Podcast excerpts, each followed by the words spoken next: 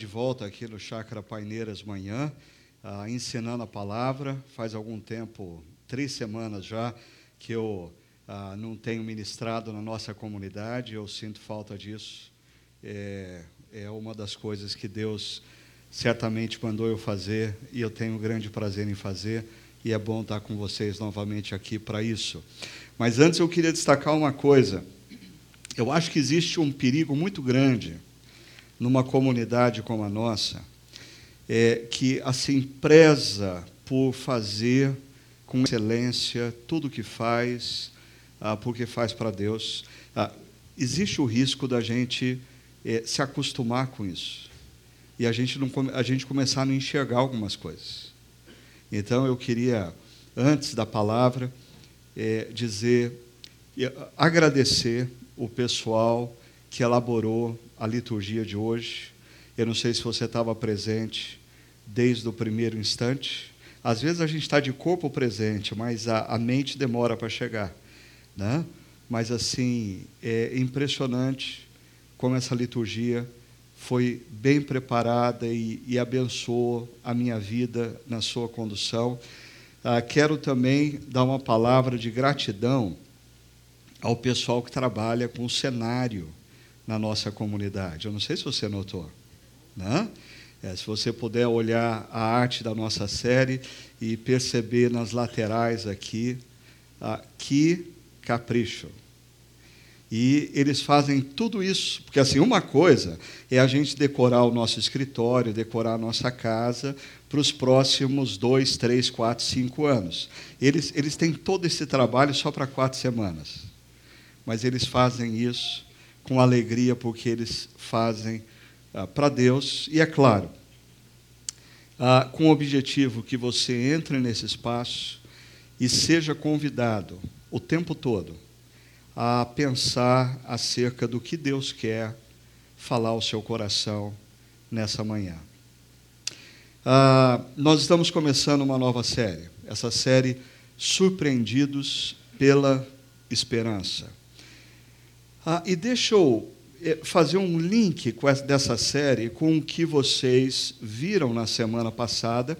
Ah, alguns viram com o pastor Everton, outros com o pastor Juliano, ah, quando eles, de maneira fantástica, expuseram a palavra de Deus e introduziram a exposição da palavra de Deus, nos lembrando do momento do nosso país. O nosso país sempre teve na sua história ah, um, um seríssimo problema ético, ok? Problema com ética no nosso país não nasceu há dois, três mandatos atrás, como alguns pensam. O problema ético da nossa nação vem desde a sua colonização. Agora, eu acho que nunca o brasileiro se deparou tão frontalmente com a falta de ética ah, nunca talvez o brasileiro tenha percebido o quanto a falta de ética o afeta, o fere, destrói a sociedade que ele vive, como nos últimos anos, nos anos recentes. Quando nós falamos de administração pública, ah, o nosso país só vai caindo de posição quando o assunto é integridade na administração pública na, no último levantamento da transparência internacional, ah, nós estávamos no lugar 96, ah, quando examinados 180 países, ou seja, ah, nós fazemos parte ah, da metade mais corrupta e que administra mal tudo o que é público. Ainda, nós vimos que o Brasil mantém o primeiro lugar no ranking de percepção de corrupção no mundo dos negócios. Quando questionado, questionados empresários no Brasil, 96% deles, olha só, 96% deles acreditam que suborno é comum nos negócios. Logo, falta de ética não é um problema só no setor público. Falta de ética é um problema também no setor privado. Então, vamos deixar de hipocrisia porque é muito fácil nós lançarmos farpas sobre a classe política brasileira, que, convenhamos, é um problema seríssimo na nossa nação, mas não vamos ser hipócritas. A falta de ética não está só no setor público. A falta de ética está na maneira como a gente lida com os nossos próprios impostos, no nosso dia a dia. Ainda, 94% dos brasileiros não se sente representado pelos seus atuais políticos. 94%, quase que a nação inteira desacredita da classe política hoje. E para mim o mais preocupante é que, especialmente essa geração mais jovem, que não conhece a história da luta pela democracia no nosso país, quase metade dos entrevistados questiona se a democracia é de fato a melhor forma de governo. Ainda, devido à crise econômica, social e ética no nosso país. Ah, segundo a Receita Federal, declarações de saída definitiva do país cresce 81% nos últimos três anos. Quase que dobrou o número de brasileiros que estão saindo definitivamente do nosso país. Em três anos. Hum.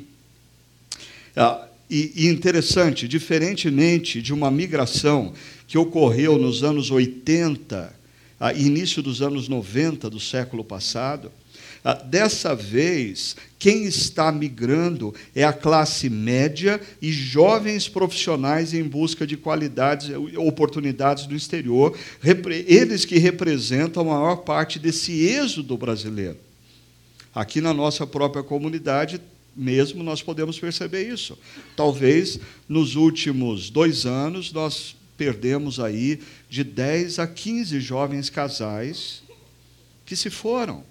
Canadá, Estados Unidos, Itália, Inglaterra, ah, em busca de melhores condições de se viver. Tudo isso reflete a desesperança que se instalou na nossa nação. E para mim, eu tenho uma tese. Ah, diferentemente de outras crises vividas no passado, essa crise que nós estamos vivendo, ela está gerando uma depressão social. Nós estamos, como povo brasileiros, deprimidos. Por quê? Se você voltar um pouquinho atrás, e para mim, a, a, capa da revista The Economist representa bem isso. Em novembro de 2009, a revista The Economist, ela retratou o que estava acontecendo nos últimos anos no Brasil. Brasil takes off. Brasil decola. A reportagem de capa dessa revista, em 2009, convidava a todos os grandes empresários do mundo a olharem para o Brasil porque o Brasil era a bola da vez. Tudo ia dar certo. Além da economia brasileira, naquela época, estar muito boa, aquecida, produto interno bruto crescendo no país. Ah, quando nós olhávamos pela frente, ainda tínhamos uma Copa do Mundo, Olimpíadas do Rio, ah, ah, investimento na infraestrutura para que essas, esses eventos acontecessem tudo nos inspirava a sonharmos que nós viveríamos ainda num país de primeiro mundo. Nunca o brasileiro viajou tanto para o exterior. Nunca o brasileiro consumiu tanto no exterior. Nunca o brasileiro adquiriu o carro com tanta facilidade. De repente, nós fomos assaltados por essa crise. Ah, e isso é representado também pela capa da revista The Economist, em setembro de 2013. Has Brazil blow it? Ou seja, o Brasil estragou tudo. Interessante, a, a sugestão da capa é que não foi ninguém de fora que estragou. Nós brasileiros estragamos tudo. E desde então, nós estamos vivendo uma crise econômica que se confunde com uma crise política, que se confunde com uma crise ética e que tem nos assaltado e gerado em nós uma crise de esperança. Eu, eu sou, sempre fui uma pessoa apaixonada pelo Brasil, pelas coisas do Brasil. Ah, ao longo da minha vida, tive talvez três, quatro oportunidades ah, de ir a, a, viver e trabalhar fora do país, e eu dizia: não, a minha vocação, o meu sonho, a minha alegria é o país, é o, é o meu país, é o Brasil. Mas eu nunca pensei que um dia eu fosse viver ah, o sentimento de ver jovens queridos, parentes, amigos, membros da comunidade, dizendo: Pastor, nós precisamos ir embora. E eu dizer para eles: Eu vou orar por vocês. Desesperança. Ah, e quando a gente lembra que a gente está a poucos meses de uma eleição que escolherá o nosso futuro presidente, o Congresso Nacional, o governador do Estado, os deputados. Pergunta: Você tem algum nome para me recomendar?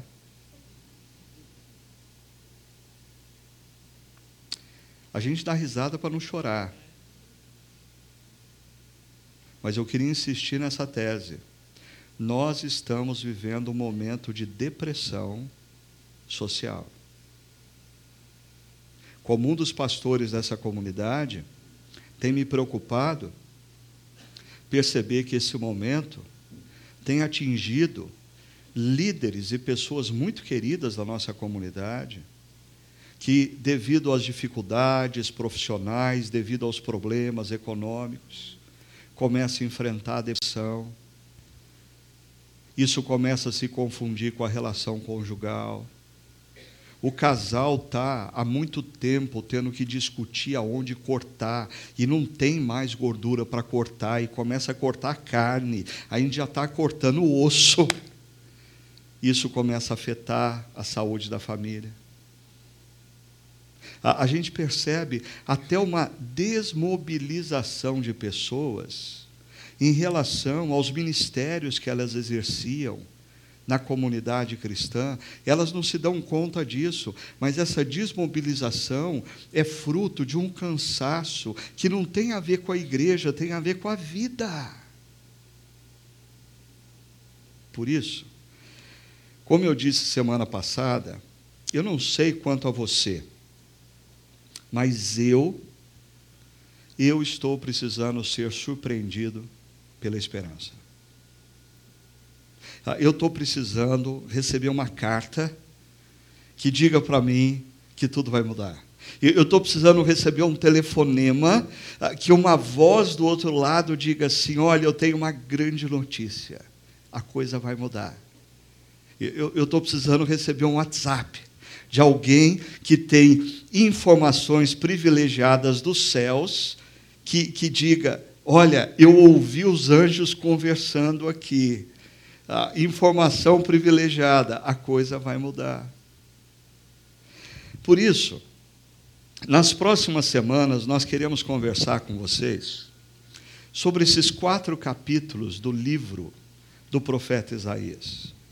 Porque esses quatro capítulos eles funcionam como WhatsApp que trouxe esperança para um povo.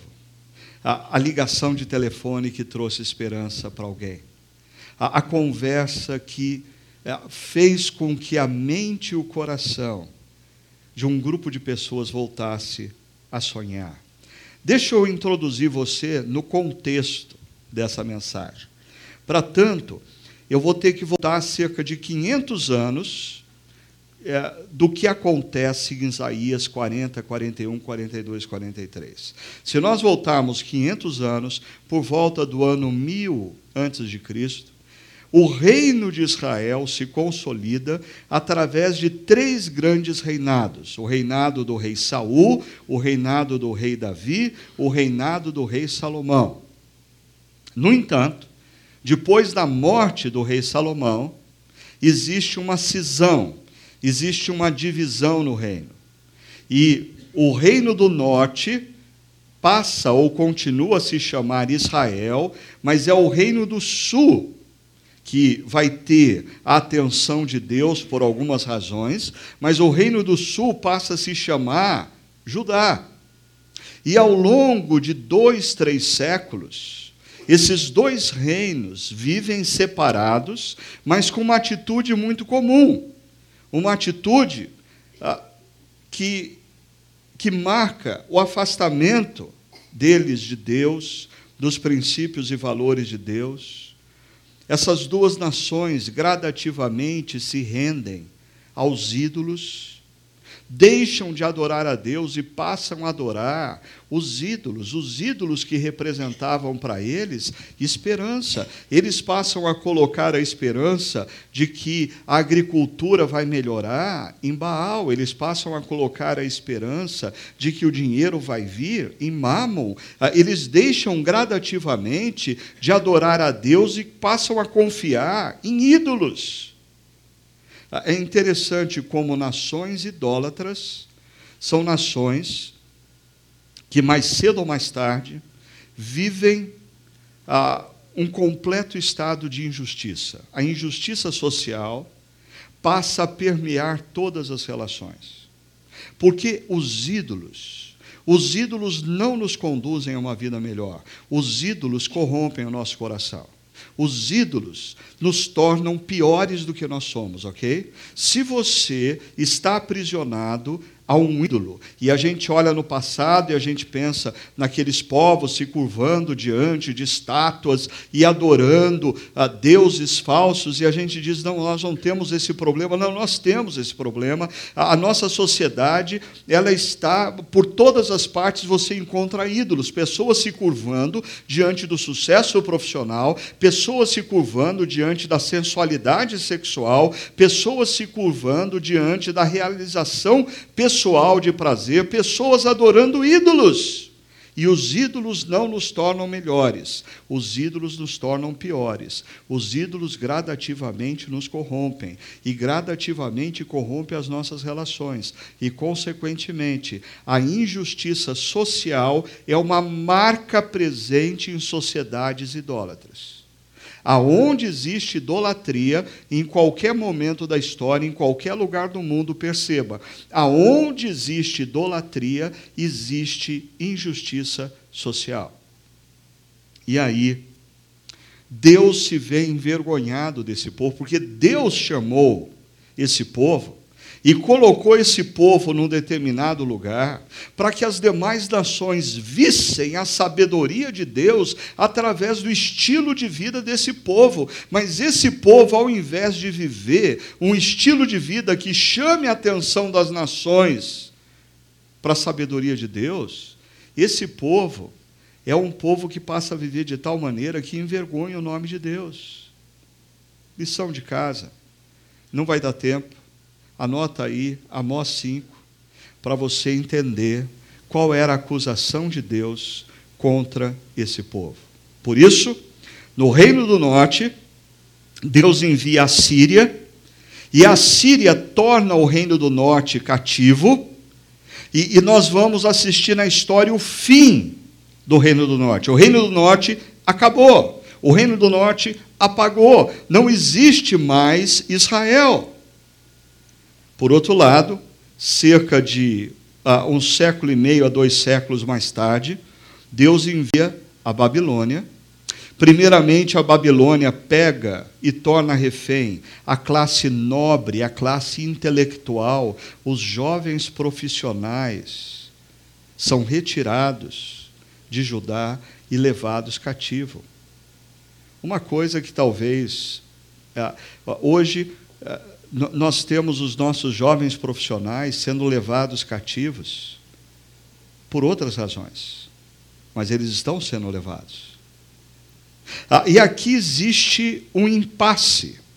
Será que Deus vai fazer com o povo de Judá o mesmo que fez com o povo de Israel, que desapareceu da história? É aqui que entra o livro do profeta Isaías. Isaías é um profeta que vive nos momentos que antecedem a invasão da Babilônia e a destruição de Jerusalém. Isaías vê o povo sendo levado embora. Isaías vê o sofrimento do povo que é tomado pela Babilônia. Agora, se você for ler o profeta Isaías, você vai perceber o seguinte: o livro do profeta Isaías está muito bem dividido da seguinte maneira: os primeiros 39 capítulos fala de juízo. É Isaías dizendo para o povo por que, que ele está sofrendo. É Isaías lembrando o povo que ele está sofrendo porque ele se afastou de Deus, porque ele se curvou diante de ídolos, porque eles acharam que o dinheiro, que o sexo, que o prazer, que outras coisas iam resolver o problema deles e não Deus verdadeiro. E por isso eles estão sofrendo. Mas de repente, a partir do capítulo 40, existe uma mudança de tom nas profecias. Ah, Deus começa a falar de um novo tempo, de que as coisas iam mudar. Ah, e esses quatro capítulos que nós vamos estudar, eles estão bem aqui, ó. São as primeiras palavras de esperança depois que o povo se encontra já há 70 anos no cativeiro. Nós não estamos há sete anos na crise. Esse povo fica 70 anos imerso na crise. É tempo para a primeira geração que entrou na crise morrer, a segunda geração dos filhos viverem a plenitude da crise, nascerem os netos e a crise ainda permanece. Dá tempo de três gerações sofrer. Diante disso, olha o que Isaías 40 nos diz: Consolem o meu povo, diz o Senhor de vocês encorajem a Jerusalém e anunciem que ela já cumpriu o trabalho que lhe foi imposto, pagou por sua iniquidade e recebeu da mão do Senhor em dobro por todos os seus pecados. Ah, eu queria que você se lembrasse da figura inicial que eu trouxe. Esse povo está há 70 anos sofrendo, há 70 anos no cativeiro. De repente, numa manhã, todos eles recebem um WhatsApp. E na mensagem do WhatsApp tem esse texto. Deus dizendo: ah, consolem o meu povo, consolem. A palavra, o verbo consolar no hebraico, significa literalmente, deixe de sufocar, deixe eles voltarem a respirar, deem novamente ar para o meu povo. Encorajem a Jerusalém. Ah, interessante que o verbo encorajar está diretamente relacionado ao que eles vão ouvir. Encorajem e anunciem. Ou seja, a mensagem que vem em seguida é uma mensagem que vai trazer um encorajamento que esse povo não tem há 70 anos. A mensagem que vem em seguida vai derramar sobre a mente e o coração desse povo uma esperança que não é sentida há três gerações. O texto continua dizendo: porque ela, Israel, já cumpriu o trabalho imposto, já pagou pela sua iniquidade, e já recebeu da mão do Senhor em dobro pelos seus pecados. O que nós estamos falando aqui é como se Deus, como justo juiz, ah, por ele ser justo juiz, da mesma maneira como, num determinado momento, ele diz: basta, Esse povo está envergonhando o meu nome. Esse povo, com seu estilo de vida, ao invés de ser luz entre homens e mulheres, está promovendo trevas. Chega e Deus vai disciplinar esse povo. Mas o mesmo Deus que disciplina esse povo é o Deus que olha para a situação e diz: ok, eles já sofreram o suficiente. A disciplina já foi o suficiente. Ah, o nosso Deus não é um Deus que perpetua a dor e o sofrimento. Perceba, pode soar estranho para algumas pessoas essa última frase. Ele, Israel recebeu da mão do Senhor em dobro por todos os seus pecados. Mas é interessante como essa frase pertence à base da lei que foi dada por Deus ao povo. Ah, eu só quero relembrar para você um trecho. Olha só, Êxodo capítulo 22, verso 4 e verso 7 diz assim: Se o que foi roubado for encontrado vivo, em seu poder, no poder do ladrão, seja boi, seja jumento, seja ovelha, ele deverá restituí-lo em dobro. Nos tempos do Antigo Testamento, segundo a lei de Deus, ladrão não devolve o que roubou ladrão tem que devolver o que roubou e uma segunda parte, em dobro. Corrupto não tem que devolver o que roubou, tem que devolver em dobro. Em dobro. Ainda, se alguém entregar ao seu próximo prata ou bens para serem guardados, ah, e estes forem roubados, se, por exemplo, se o cidadão é, entregar os seus bens para o governo através do imposto de renda para ser bem administrado, né, e esses forem roubados da casa deste, o ladrão, se for encontrado, eles também tinham dificuldade em encontrar o ladrão naquela época, né, terá que restituí-los em dobro. Qual que é a questão entre Deus e Israel? Israel roubou a honra de Deus.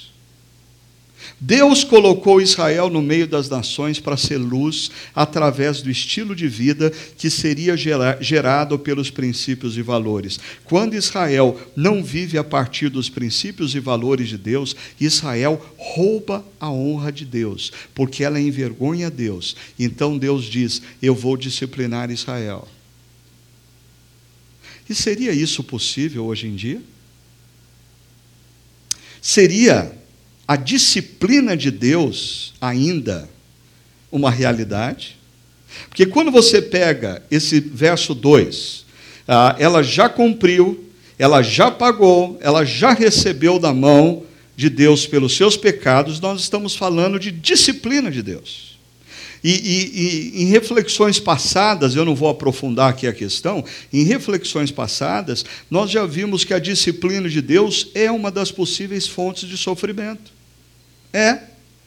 Ah, ah, eu sei que aqueles que não estavam aqui quando a gente refletiu sobre isso, talvez pensem, mas quais são as outras fontes de sofrimento? Primeiro, a primeira e básica fonte de sofrimento é o mundo instável que nós vivemos. Nós sofremos porque nós vivemos no mundo instável, ok? Ah, ah nós, nós somos diagnosticados com câncer porque o nosso bios está instável. Nós temos depressão porque a nossa psique está instável. Nós podemos ser alvo da violência urbana porque as nossas relações sociais estão instáveis. Não era para ser assim, mas os nossos primeiros pais romperam com Deus Criador e desde o momento em que os nossos primeiros pais rompem com Deus Criador, tudo ao nosso redor se torna instável. Quando então você me pergunta, como Deus pode ser justo se tantas crianças estão morrendo de fome no mundo de hoje? A resposta é: mas quem disse que o mundo de hoje é o mundo que Deus, que Deus sonhou e criou? O mundo de hoje é o seu mundo. É o meu mundo. É o mundo de seres humanos que em algum momento da história, se acharam mais espertos do que o Deus Criador. E disseram para o Deus Criador: por favor, um passinho atrás, porque a partir de daqui a gente assume. Ah, mas, gente, Quantos de nós ainda não estamos fazendo a mesma coisa no nosso dia a dia, nos nossos negócios, na, nas nossas crises conjugais, com os nossos impulsos sexuais? Ah, o Deus Criador tem um plano, mas a gente diz para ele: olha, desculpa, Deus Criador, eu te agradeço por você ter criado todas as coisas, mas por favor, dois passinhos atrás, deixa que a partir de agora eu cuido. E o mundo se torna um espaço instável que gera sofrimento ainda. Opções equivocadas nos levam à dor. Ah, opções equivocadas na vida nos levam ao sofrimento. Ah, Deus, por que, que o Senhor permitiu que eu passasse por essa dor? Ah, Deus, Deus olha e fala assim, meu filho, desculpa, peraí, peraí, eu, eu, eu perdi alguma coisa aqui. Que história é essa de eu permitir? Eu te orientei o que você deveria fazer e você optou pelo caminho errado. Você se achou mais esperto. Nessa crise econômica, quantas vezes eu tenho visto ah, pessoas sofrendo financeiramente. Por quê? Porque num determinado momento um amigo diz assim: Ó, oh, eu descobri um jeito de você fazer dinheiro fácil, fácil. E você acreditou.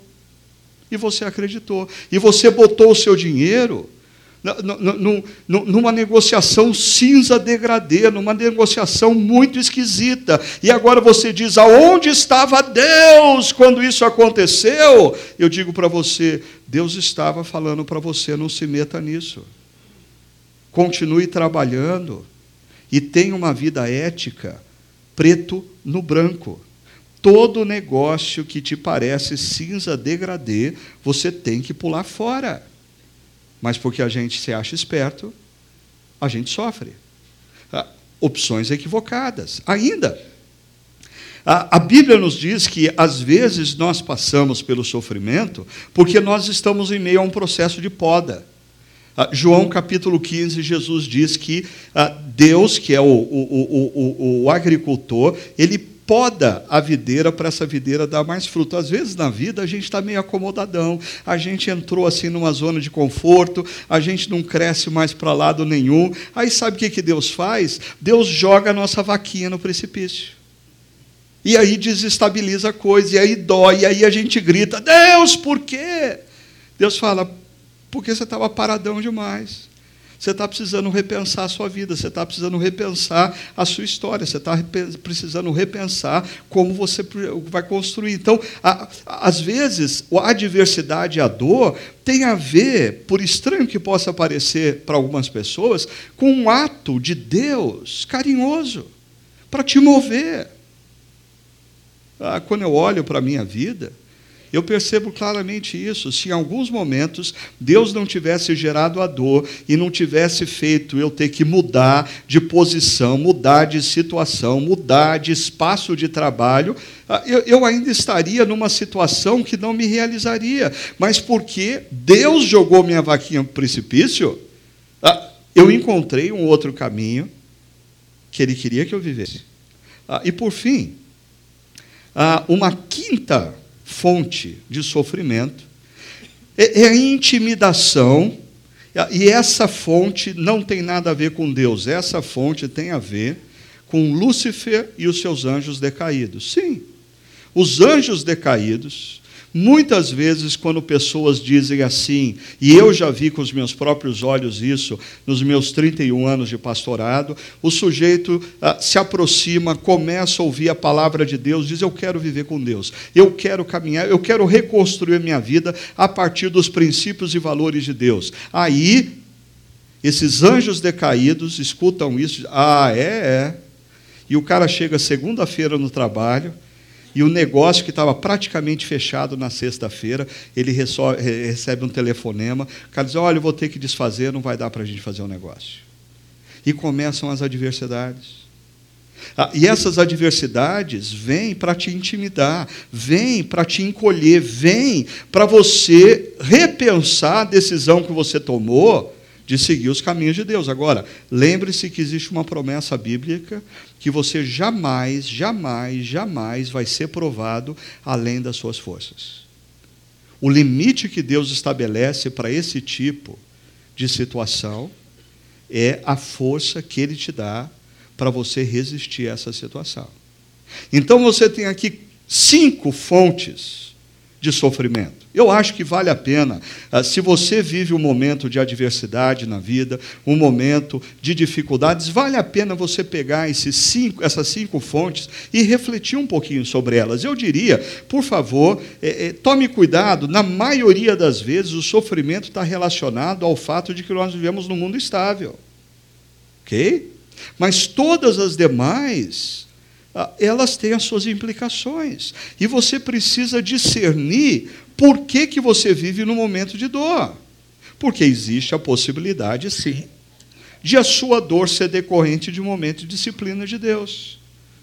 Você fez coisas erradas e você não só fez, como você está insistindo no caminho errado e você está se tornando altamente resistente a repensar, a mudança de mente, a arrependimento. E olha o que diz Provérbios capítulo 3, verso 11 e 12. Meu filho, não despreze a disciplina do Senhor, nem se magoe com a sua repreensão.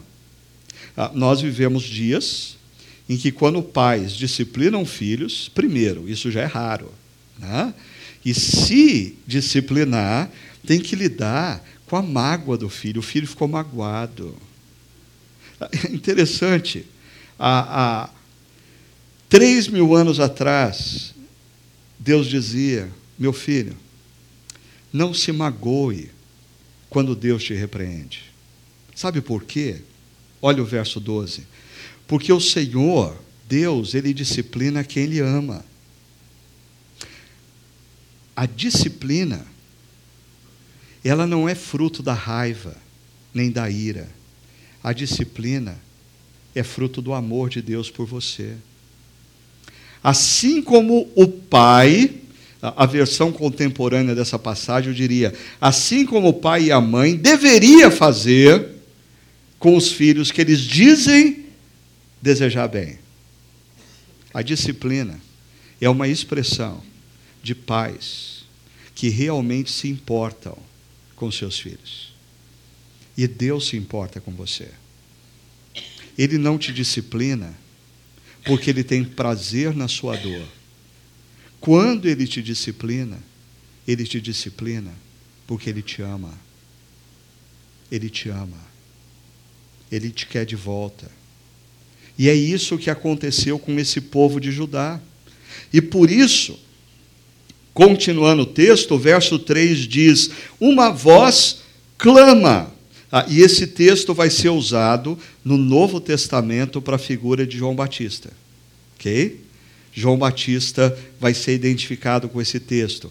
Mas olha o que, que diz o texto: Uma voz clama no deserto, preparem um caminho para o Senhor, façam no deserto um caminho reto para o nosso Deus. Você percebe a poesia aí? São duas linhas paralelas. A primeira linha, no deserto, a terceira linha, façam no deserto.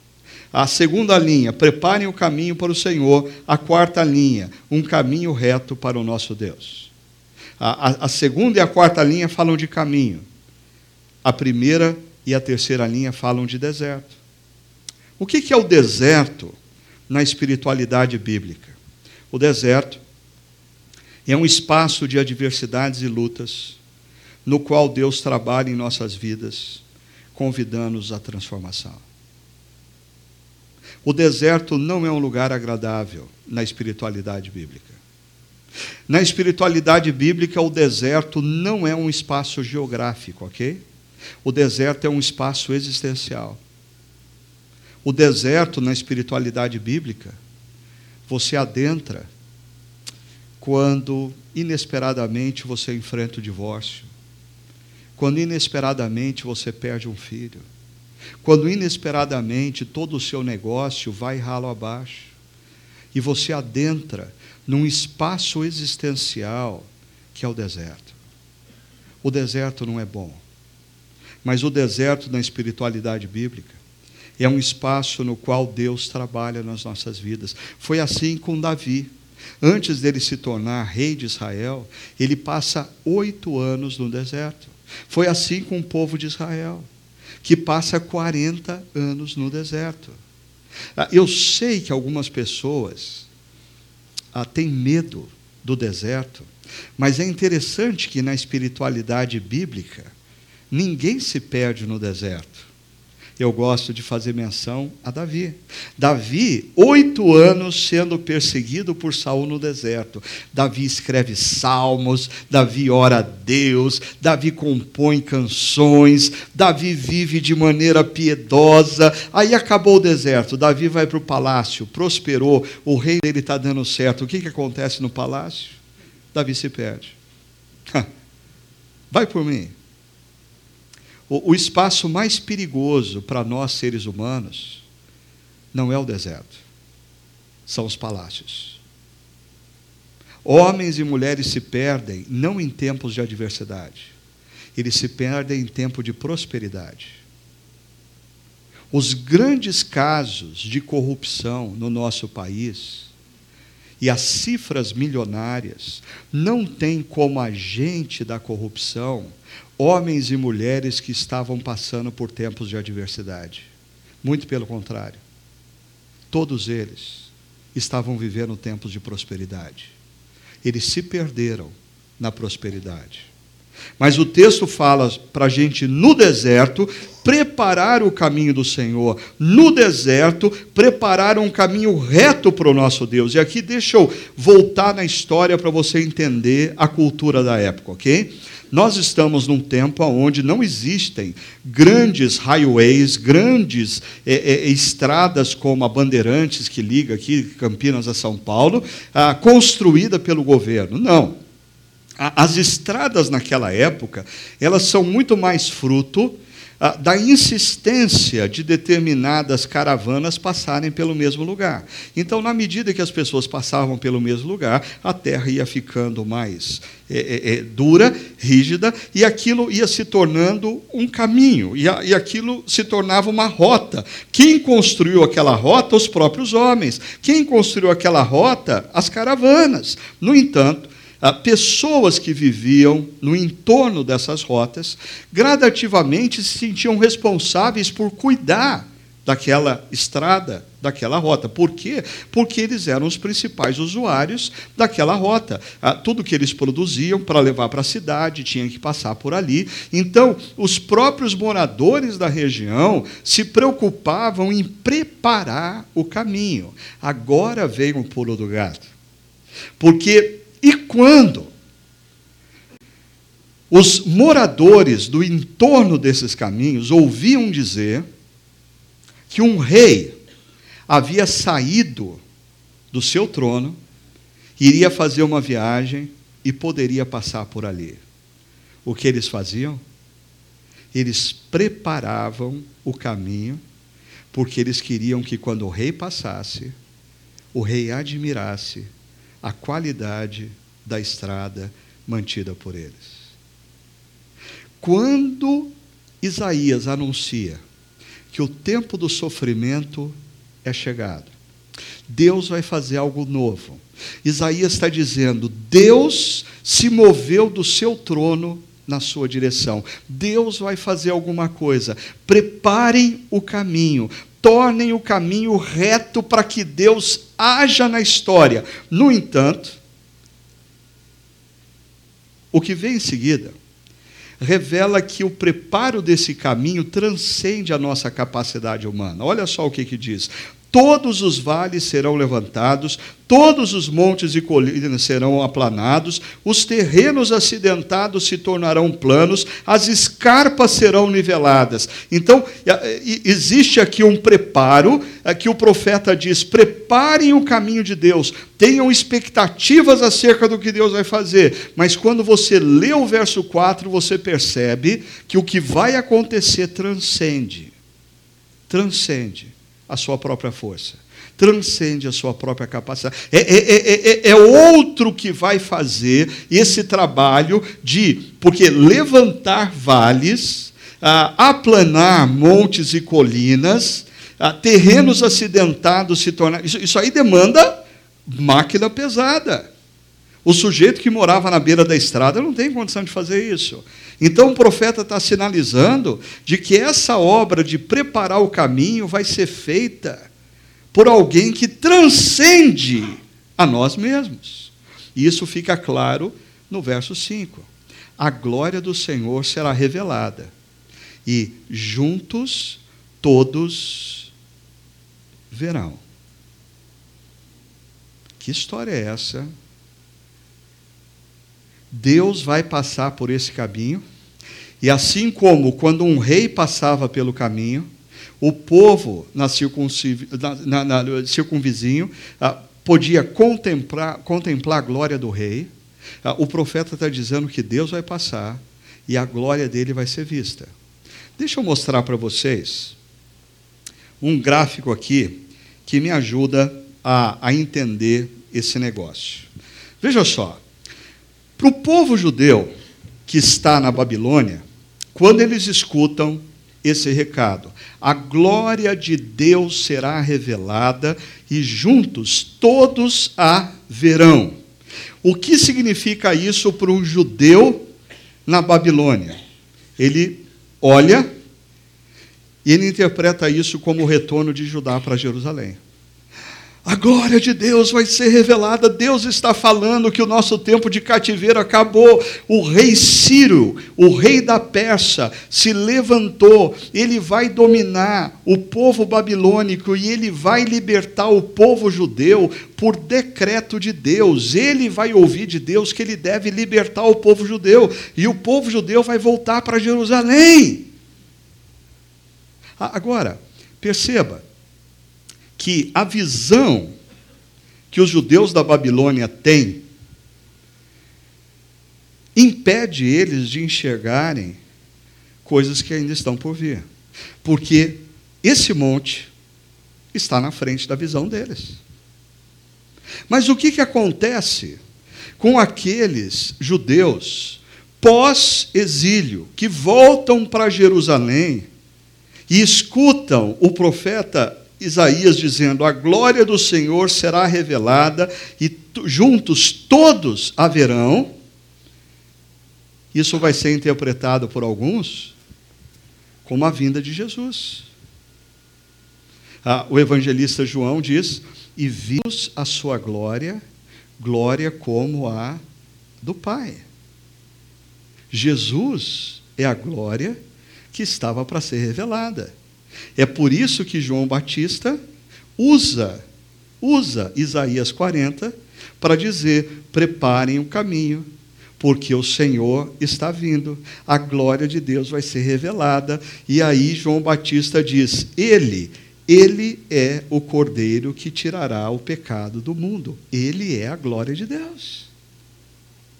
Ah, então você está desse lado aqui e quando você olha, você enxerga o último monte, que é a concretização do reino de Deus. Ah, eu, coloquei esse gráfico aqui para você perceber e até para você entender como você deve ler as profecias do Antigo Testamento. Toda profecia do Antigo Testamento foi dada por um povo. E esse povo está enxergando o primeiro monte. E o primeiro monte atrapalha a visão deles dos próximos montes. E quando se supera esse monte, se passa a enxergar o segundo. E quando se supera o segundo, nós somos aqueles que já sabemos que Isaías 40 está falando de que Deus se moveu e entrou na história e revelou a sua glória em Jesus. Mas Jesus foi elevado aos céus e nos deu uma missão de fazermos súditos dele entre os nossos amigos e parentes, porque ele voltará e concretizará o seu reino. Logo, a glória do Senhor será revelada e juntos todos verão. Se isso faz sentido, perceba, a última linha do nosso texto diz: Pois é o Senhor quem fala.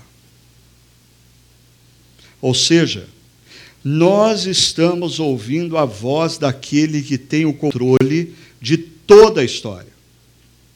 De toda a história. Ele é quem está falando. Ele é quem está falando acalmem o meu povo, encorajem o meu povo, porque o tempo da disciplina acabou, o tempo da dor acabou. Eu vou me mover na direção deles e eu vou fazer tudo novo e eles vão conhecer a minha glória. Deus vai revelar para você no seu presente a glória dele, Deus vai revelar para você no futuro, com a volta de Cristo, a totalidade da glória dele. Agora, perceba, quando nós falamos que ele está no controle de toda a história, o texto de Isaías 40 é longo. Eu não tenho tempo de ler detalhadamente para vocês, mas eu quero dar uma lição de casa para vocês. Veja só, o texto fala: ele está no controle de toda a história. Não são os homens que estão, e Isaías 40, do verso 6 e 8, vai revelar a fragilidade da glória humana, como pessoas se acham importantes, como pessoas se acham superiores às outras, como pessoas, porque tem um carro mais bonito, se acham o máximo, como pessoas que ocupam cargos de diretoria na empresa se acham ah, o supra-sumo do sucesso. Ah, Isaías 40, do verso 6 a 8, vai dizer: cuidado, cuidado, você está confiando em algo altamente frágil. De repente, segunda-feira, você vai no médico e ele te dá um diagnóstico e tudo muda na sua vida. De repente, você tem tanto dinheiro e não é você que recebe o diagnóstico, é o seu filho. E todo o seu dinheiro não vai servir de nada para você salvar a vida do seu filho. Quantos homens já não passaram pela história e foram, no presente deles, gloriosos, e hoje não são nada? Não são os homens que estão no controle da história, não são as nações que estão no controle da história, não é a Angela Merkel que está no controle da história, não é o Putin que está no controle da história, não é o Donald Trump que está no controle da história, apesar dele achar que está.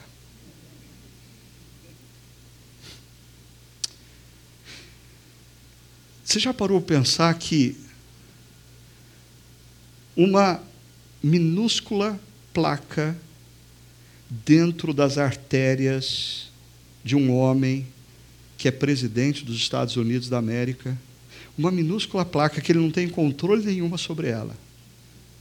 Se desgruda, começa a circular pelo seu sangue, atinge o seu cérebro e ele se torna incapaz. O poder da história está nas mãos das nações?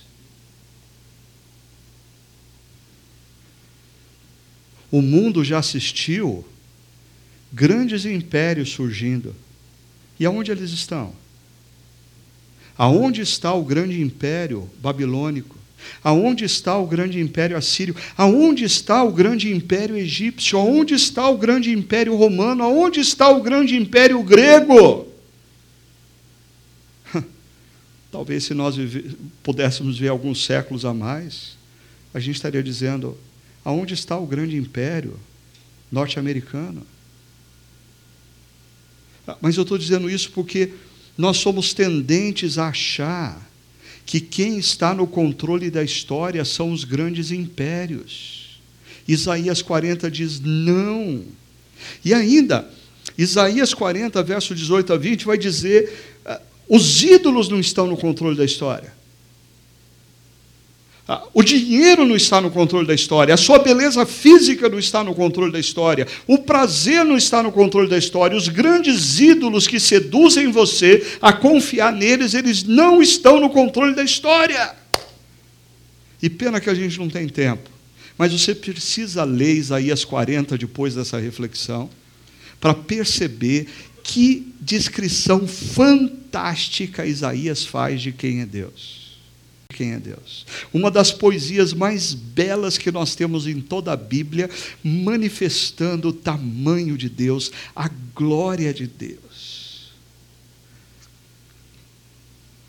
Assim, os versos 9 e 11 diz: Aqui está o seu Deus.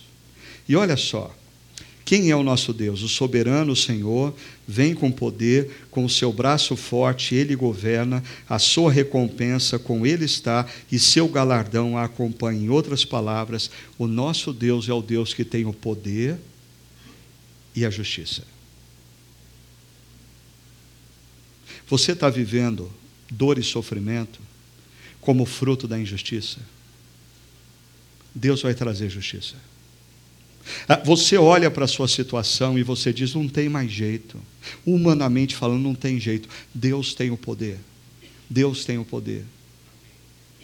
Mas o texto, no verso 11, diz: Como pastor, ele cuida do seu rebanho, com um braço ajunta os seus cordeiros, os cordeiros e os carrega no colo. Eu acho essa é uma expressão fantástica, porque, por um lado, Deus detém o poder e a justiça por outro, Ele cuida e ama.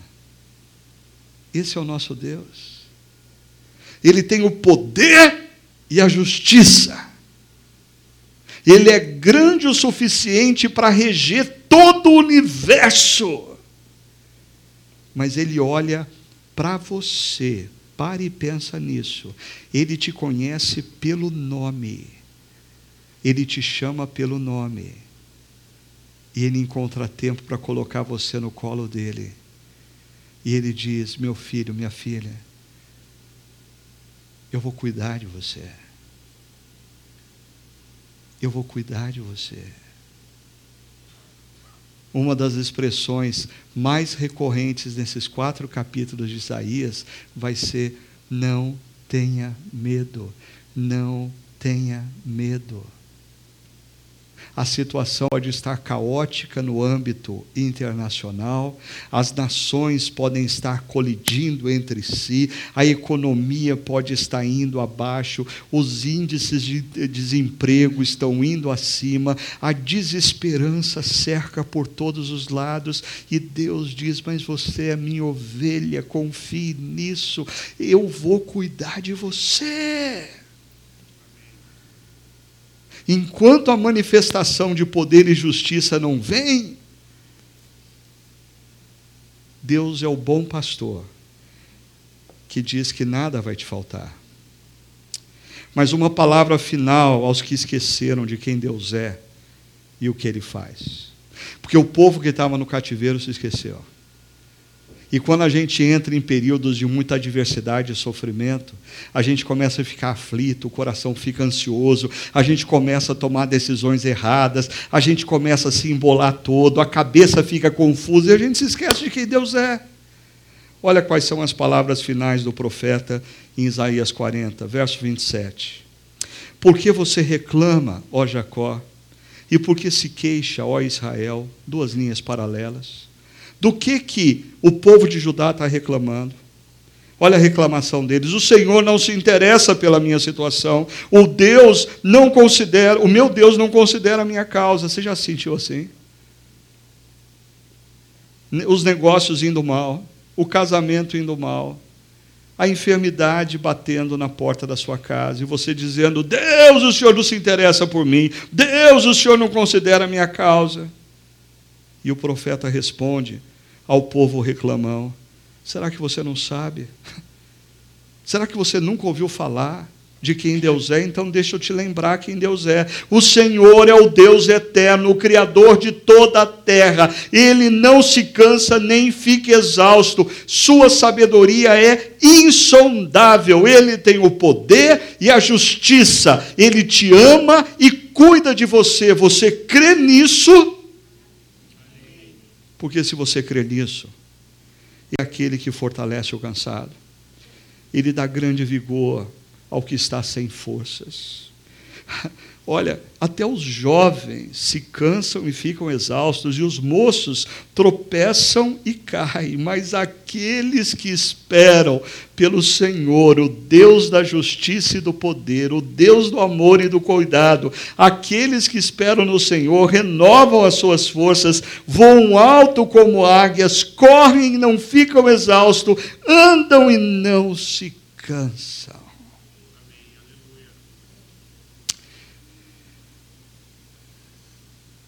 Se nós estamos cansados e sobrecarregados, é porque em algum momento da nossa história nós nos esquecemos de quem é Deus e nós passamos a confiar nos ídolos.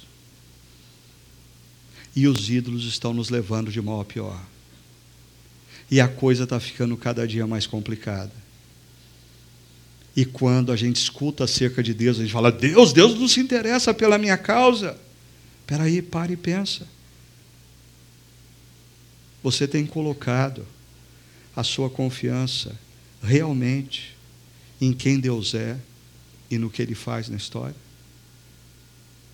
A verdadeira história é de que tudo que nós estamos vivendo vai passar como a flor do campo. E a única coisa que vai se estabelecer para todo sempre é o reino de Deus com aqueles que Ele ama, eu e você, e todos os demais. Queria terminar convidando você para um tempo de reflexão. Estaria nossa nação sob a disciplina de Deus? Ah, essa, por favor, isso não é uma afirmação. Isso é uma pergunta, tá? Mas uma pergunta que tem me incomodado muito nos últimos anos. Percebeu que a gente sai de epidemia, entra outra, sai de problema, desastre ecológico e vem outro. Quando parece que a crise, a água baixou, vem um outro escândalo, a água aumenta outra vez. Não sei. Se Deus tem dificuldades com nações que se curvam diante da idolatria e gradativamente se tornam nações onde a injustiça social permeia, o nosso país é um país que tem uma das maiores desigualdades sociais do mundo. Nós estaríamos sob a disciplina de Deus? Se nós estamos, qual seria o nosso papel como povo dele? Neemias, quando escuta falar da situação do povo em Jerusalém, ele ora e ele pede perdão pelos pecados na primeira pessoa do plural. Nós. Nós erramos. O próprio profeta Isaías começa o livro dele acusando o povo. O povo é isso, o povo é aquilo, o povo. De repente ele tem uma experiência de estar face a face com o trono de Deus e ele grita: Ai de mim, Senhor, porque eu sou como esse povo. E a promessa de Deus é que, se o povo que se chama pelo nome dele se humilhar e orar, ele vai ouvir as orações e ele vai agir. Se o povo brasileiro está sob disciplina de Deus, é uma pergunta. O povo de Deus, no meio do povo brasileiro, já se humilhou e já passou a orar por essa nação. Ainda, diante das lutas e adversidades no presente, tem você confiado e esperado pela glória do Senhor na história? Ah, porque existe um, um perigo muito grande aqui. O perigo de nós estarmos sofrendo no presente, porque a gente está preocupado com a nossa glória. Porque essa crise econômica está ameaçando a nossa glória. Essa crise econômica está ameaçando nossa glória profissional, a nossa glória financeira, a nossa glória da beleza física. E a gente começa a ficar incomodado com tudo isso. A pergunta é: ah, nós estamos esperando a verdadeira glória? Nós desejamos a glória de Deus na história? Nós cremos que essa é a glória que vai resolver todos os nossos problemas?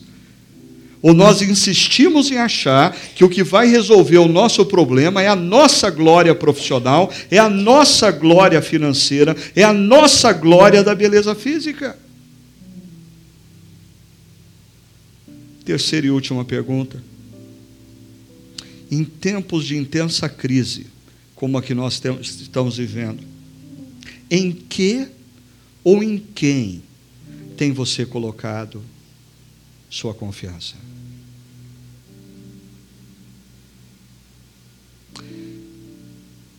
Se eu fizer um pouquinho mais de dinheiro, eu resolvo o problema. Se eu ficar um pouquinho mais bonitinha, eu resolvo o problema. Se eu alcançar aquela posição profissional, eu resolvo o problema. Resolve? Você tem certeza que resolve? Você pode estar colocando a sua confiança num ídolo e não no Deus, que o profeta diz assim: Mas aqueles que esperam no Senhor renovam as suas forças, voam alto como águias, correm e não ficam exaustos, andam e não se cansam. Feche seus olhos. Vamos orar. Senhor, nós vivemos dias complexos e difíceis na nossa nação. Os casos de corrupção se multiplicam, a injustiça está por todas as partes, o sofrimento decorrente do desemprego, da ausência de negócios, ah, fazem com que os nossos corações se abatam, as nossas mentes sejam tomadas pela preocupação. Mas nós queríamos nessa manhã declarar que nós relembramos uma verdade de que o Senhor é o Deus que está no controle de todas as coisas, e aqueles que confiam e esperam pelo Senhor terão suas forças renovadas em meio à crise, terão suas forças restabelecidas em meio às adversidades, terão suas forças revitalizadas em meio à dor e o sofrimento. E nós queremos experimentar isso, Senhor. Perdoa-nos, ó Pai, se temos colocado a nossa esperança no que não pode nos trazer esperança. E que nessa manhã, as nossas mentes e corações sejam movidos na direção do Senhor, a única, verdadeira e consistente fonte de esperança. Nós oramos no nome do nosso amado Jesus. Amém.